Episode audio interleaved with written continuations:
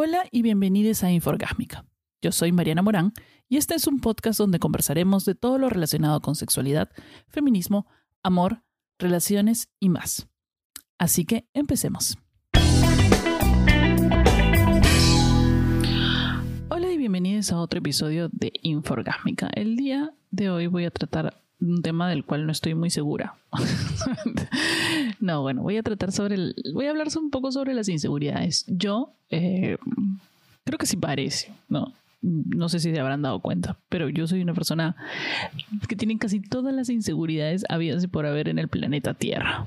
Eh, las inseguridades son estas dudas, eh, la falta de confianza en uno mismo, falta de valor de uno mismo, falta confianza en tus propias decisiones. Entonces, básicamente tengo todo. O sea, eh, no me considero, no me considero a mí ni mi trabajo lo suficientemente bueno. Eh, no considero, no me considero físicamente atractiva, no me considero intelectualmente superior. Bueno, no, eso sí. Este, pero eh, soy muy insegura con mi trabajo, soy muy insegura con mi personalidad, soy muy segura en, insegura en el amor, soy muy segura en mis citas y soy muy insegura con todas las decisiones que tomo. Entonces es un tema que creo que conozco bien y, con el que vivo diariamente. Eh, muchos de nosotros tenemos inseguridades de todo tipo, inseguridades laborales, inseguridades románticas, inseguridades este, de autoestima, de físico, de todo. Y. Em, y aparecen de distintas formas y eh, pero todo se puede trabajar, o sea, podemos vivir con estas inseguridades y se puede trabajar sobre todo de la mano con un psicólogo y con terapia, obviamente. Eh, estas inseguridades, o sea, no sé, nadie sabe.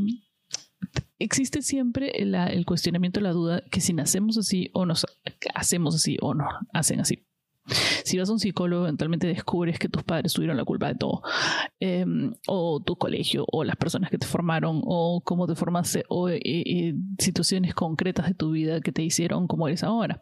Pero estas situaciones eh, de repente en otra persona no hubieran causado el mismo resultado. Entonces, para mí siempre es una mezcla de cómo naces, o sea, cómo está estructurado tu cerebro neuronalmente, tus funciones cognitivas, qué sé yo, con lo que naces, con lo que vas desarrollando en los primeros tres a cuatro o cinco años de vida. Y luego viene y ya luego le puedes echar la culpa a tus padres o, al bullying de tu colegio como yo que básicamente sí le echo la culpa de eso todo o sea si eres una persona que nace em, sobre todo si tienes muchos hijos te das cuenta que todos son diferentes y todos han nacido diferentes. Y hay, hay niños que tienen le tienen miedo básicamente a una mosquita que pasa y se pone a chillar em, porque tienen una sensibilidad diferente que otros no está, o sea, ninguno es mejor que otro, pero son sensibilidades diferentes y como tal, la educación debe variar para cada uno o la forma en que los tratas. Antiguamente nada, todos se educaban por igual, igualito todos, entonces los padres no teníamos muchas herramientas. Ahora todos los quieren educar como si fueran los más sensibles del mundo y tampoco es eso, o sea, tampoco es irse a los extremos. Los extremos, como ya sabemos, tanto en política como en cualquier otra cosa, son, eh, son lo peor que existe. Entonces, eh, si nace, si tienes un hijo, por ejemplo, o hija, que sabes porque es tu hijo, tu hija, eh, tu hija, que, que padece de los mismos problemas psicológicos que tú, o sea, la depresión, que es algo con el que naces, no, no también se te va, puede formar a lo largo de la vida, pero básicamente naces con el cerebro conectado de cierta manera en que eres más propenso a que te pasen estas cosas, eres más propenso a la inseguridad, eres más propenso a que ciertos comportamientos de las otras personas calen en ti de tal manera que tú te construyas así. Por ejemplo, una de las cosas que a mí me da como más terrorita o más pena, o, es una de las cosas con las que trabajo, es que Numa tiene eh, un poco de esa depresión con la que yo vivo todos los días. O sea, hay días en que viene, se ocurre a mi lado y se pone a llorar de la nada y me dice que no, no, sabe de qué, por qué está llorando, pero está llorando. Eso quiere decir que su cerebro está cargado de, de todas esas emociones, no de una concreta, y, es, y, es una cosa química, no tiene nada que ver con el mundo que le rodea. Y bueno, también porque hasta ahorita estamos pasando él y yo un montón de cambios emocionales en nuestra vida, que ya les contaré en algún otro episodio de Inforgásmica, pero que, este, que como niño no lo sabe verbalizar, entonces le afectan y no sabe cómo contármelos.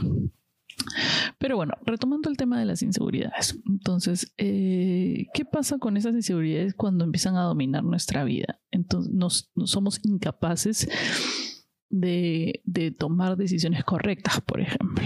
Las inseguridades hacen que en cuanto nos vemos enfrentados con una decisión complicada, no estoy hablando de, de, si quieres ir a un restaurante o no, pero esas también, si eres esas personas que no pueden tomar una decisión, yo no puedo tomar decisión entre dos cosas, no. Si me pones muchas, ya, como que digo, ya, esta es la mejor, ¿no?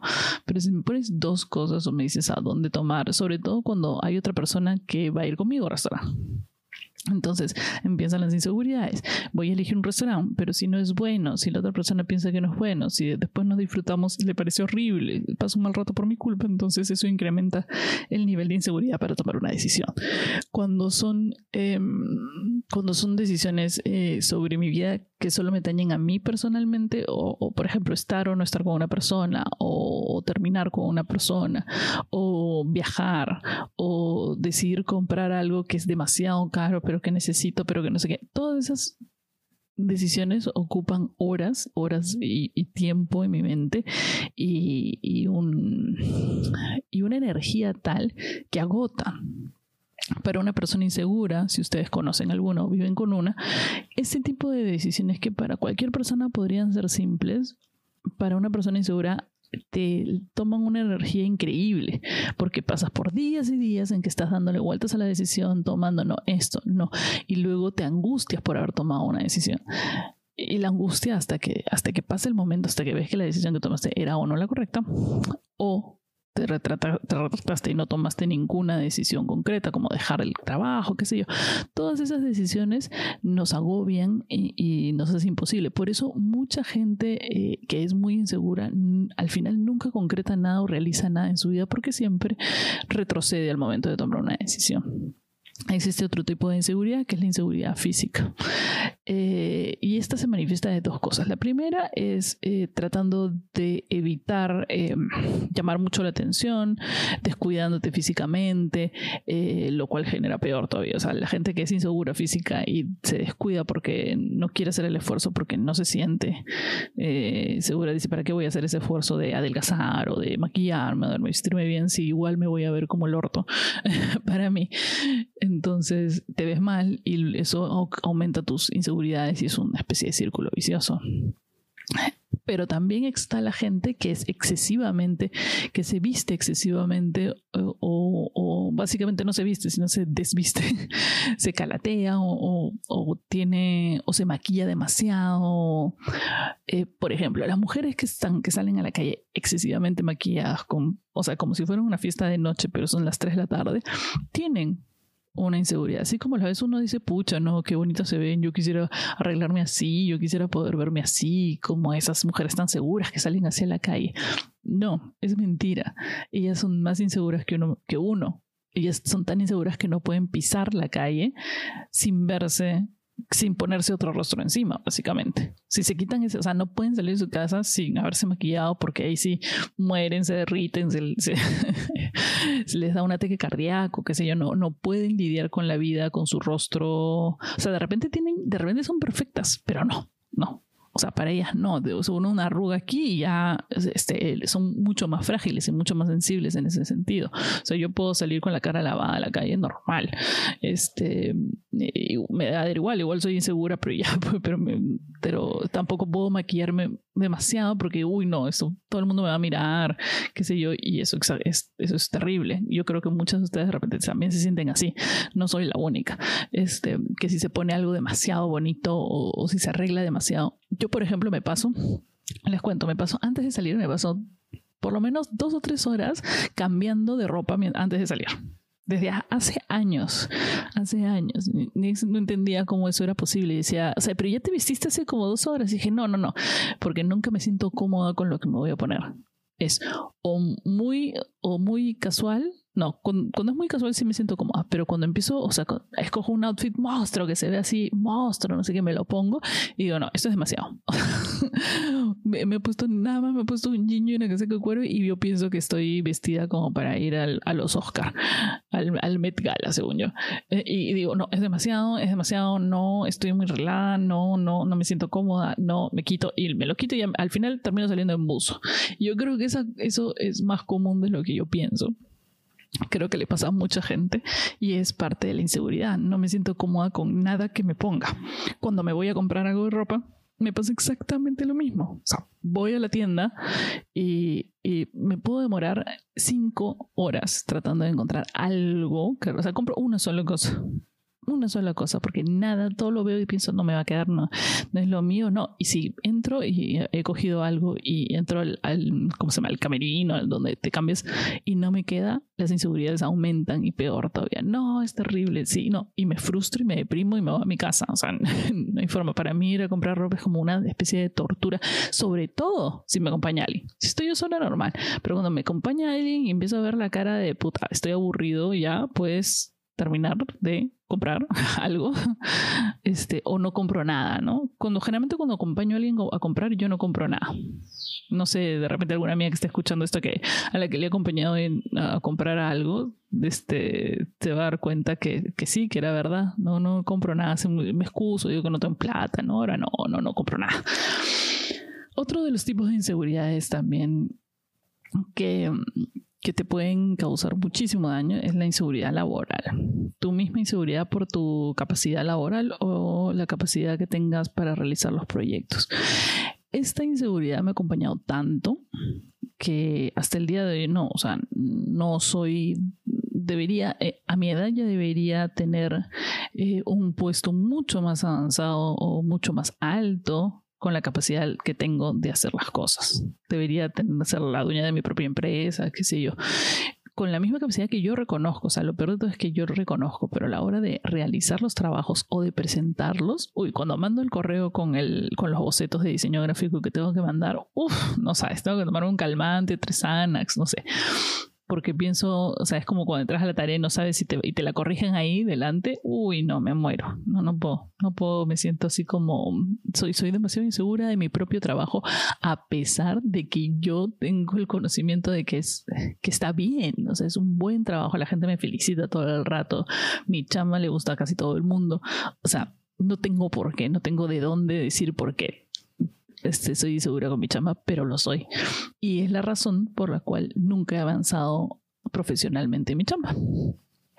Y, este tipo de inseguridades son bastante peligrosas porque nos hacen quedarnos en un mundo. Bueno, en realidad, en cuanto a mi chamba, son dos cosas. La primera es que tengo mucho miedo de tomar muchas más responsabilidades de las que ya tengo y prefiero quedarme eh, con un trabajo em, que no demande psicológicamente tanto de mí porque sé que podría colapsar si es que tomo muchas responsabilidades. No estoy en 100% de mi estado mental como para poder asumirlas. Pero el otro es de que no tengo este que, que no soy no, no, tengo esta seguridad sobre sobre mis cosas sobre mi trabajo sobre las cosas que hago este y eso que, o sea, como, como les digo, recibo constante felicitación. Esto, por ejemplo, hacer este podcast, bueno, hay mucha gente que lo escucha, un montón de gente me escribe, eh, hay gente que se toma fotos conmigo en la calle, eh, y aún así eh, no me considero, no, lo sigo haciendo, pero por,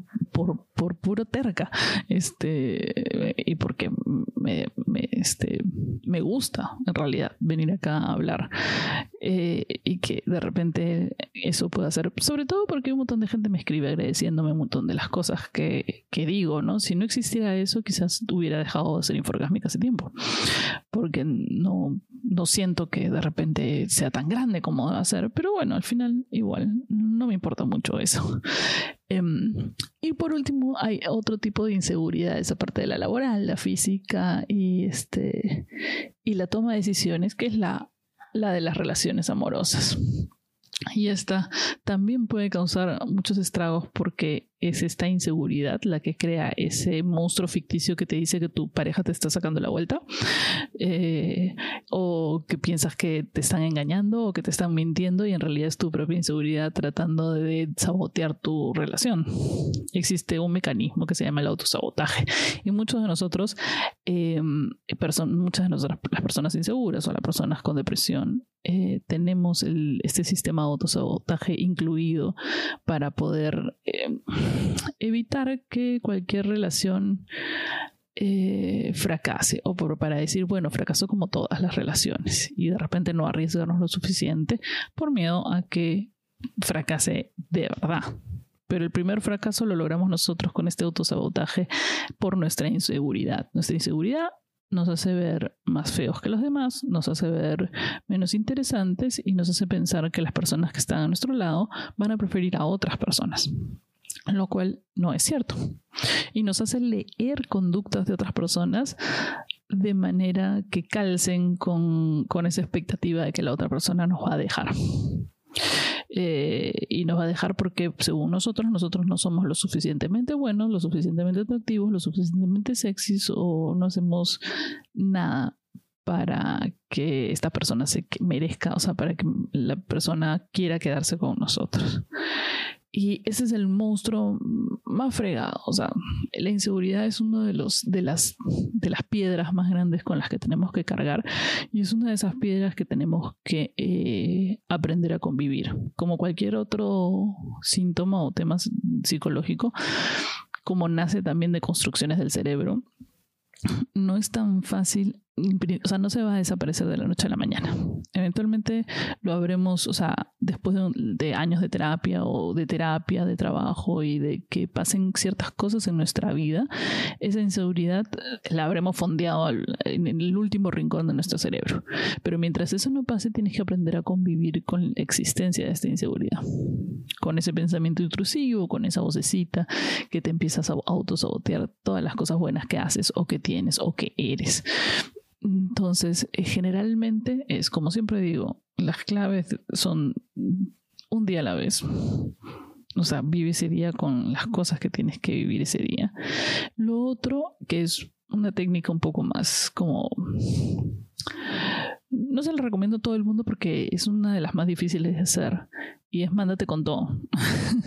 es como cuando estás en el, en el, borde de la piscina para saltar y el agua está fría y tienes que, o sea, o cuando tienes que entrar al mar y entras corriendo de una vez y te zambulles para ya no estar con frío básicamente esa es una de las formas en las cuales puedes, e, con esa forma no se va a ir la inseguridad, no es una forma de trabajar a la larga, a largo plazo eh, tus inseguridades, pero es una forma de para ciertos momentos concretos hacerlos, como por ejemplo ir a entrevistas de trabajo, como por ejemplo mandar currículums, como por ejemplo escribirle a esa persona que le quieres escribir. Eh, esas son como la de métete corriendo al mar y zambúllete porque el agua está fría, ¿no?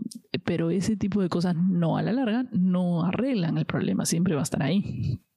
Entonces, por más que le escribiste chévere a esa persona y te contestó porque no había, tenías tanto miedo, eh, este, el, el, monstruo va a estar ahí para cuando esa persona te diga, uy, hoy día voy a salir con mis amigos y tú piensas que en realidad no quiere salir contigo nunca más. Lo otro es no te dejes, no, no, no realices acciones en base a tu inseguridad. O sea, si puedes, no, o sea, no te mandes si no quieres hacerlo, pero no hagas lo contrario, o sea, no te dejes eh, guiar que el motor de tu vida no sea esa inseguridad que tienes. Si te parece que además es fácil reconocerla y creo que uno de los primeros pasos es reconocerlo en todo y de ahí empiezas, una vez que ya sabes que eres inseguro y que tienes esas inseguridades y por eso te pasan esas cosas, por eso te demoras en tomar decisiones, por eso te vistes como te vistes, por eso te comportas como comportas, porque también una de las cosas de las inseguridades, como tenemos esa inseguridad en las relaciones humanas, hacen que nos comportemos atorrantes, ególatras y, y violentos en algunos casos. Es como este tipo de caparazón o para poder alejar a la gente de alguna manera porque tienes miedo de que te... Eh, o eres inseguro, piensen que, que no vales nada, ¿no? que la gente empiece a conocerte de verdad y que en el fondo tú no tengas ningún valor, lo cual no es cierto. Entonces, eso tiende a alejar mucho a las personas. Les cuento una historia una vez. Tenía una amiga que de la universidad, bueno, del colegio, en la universidad, y ella era, era una persona que era muy insegura. Ahora es una artista eh, súper reconocida, es un éxito ahora. Un éxito, viaja por el mundo, maravilloso, todos sus trabajos son maravillosos. La adoro mucho. Un beso si alguna vez, si alguien te dice que he escuchado, no voy a decir tu nombre, nada más porque sé que eres una rochosa de mierda, pero bueno, este, eh, voy a contar una historia que sucedió en mi casa. Ella, ahí en la universidad, a ella le gustaba mucho un chico, un amigo suyo, un buen amigo suyo y le gustaba muchísimo y todo el rato hablaba de él, porque eso le pasaba a ella, hablaba y hablaba de, de los chicos. Entonces ya un día eh, eh, habíamos regresado borrachos, no sé qué, y me dice, pero le escribo o no le escribo, porque parecía que el chico también estaba ahí como que quería, pero, pero ella pensaba que no. Ella obviamente en su mente, no, porque imposible, ¿cómo va a estar fijándome? No, no le gusto para nada. Entonces yo le dije, ¿sabes qué? Ya basta, escribe. escríbele, escríbele de una vez y ya. No, pero escríbele, escríbele. Le empecé a gritar horrible que le escribiera y que dejara igual. Le dice, en verdad, escríbele. Van a pasar dos cosas bien concretas. O te va a devolver el mensaje y van a salir, o no te va a devolver y ya, y, se acaba la tortura, o sea, es súper fácil. Mira, yo estaba hablando a pesar de, es que en esa época sí tenía mucha seguridad en mí mismo, entonces era otro tipo, tiempo en mi vida, pero le dije eso, bueno, se casaron hasta el día de hoy, viven juntos haciendo arte por el mundo. Así que digamos que ese fue una ventaja a la piscina bastante grande. Eh, yo imagino que ahora ya mi amiga ha dejado todas esas inseguridades horribles que tenía eh, en ese sentido. Y, es muy feliz. Yo la veo muy feliz en, en, sus historias, así que un beso para ella si es que está escuchando esto y la quiero mucho y algún día nos vamos a encontrar de nuevo en la vida. Eh, pero sí es, o sea, cuando tomes una decisión, eh, sobre todo, por ejemplo, si quieres salir con alguien o quieres decirle a alguien algo específico o quieres decir, básicamente cualquier acción que tomes va a tener dos resultados.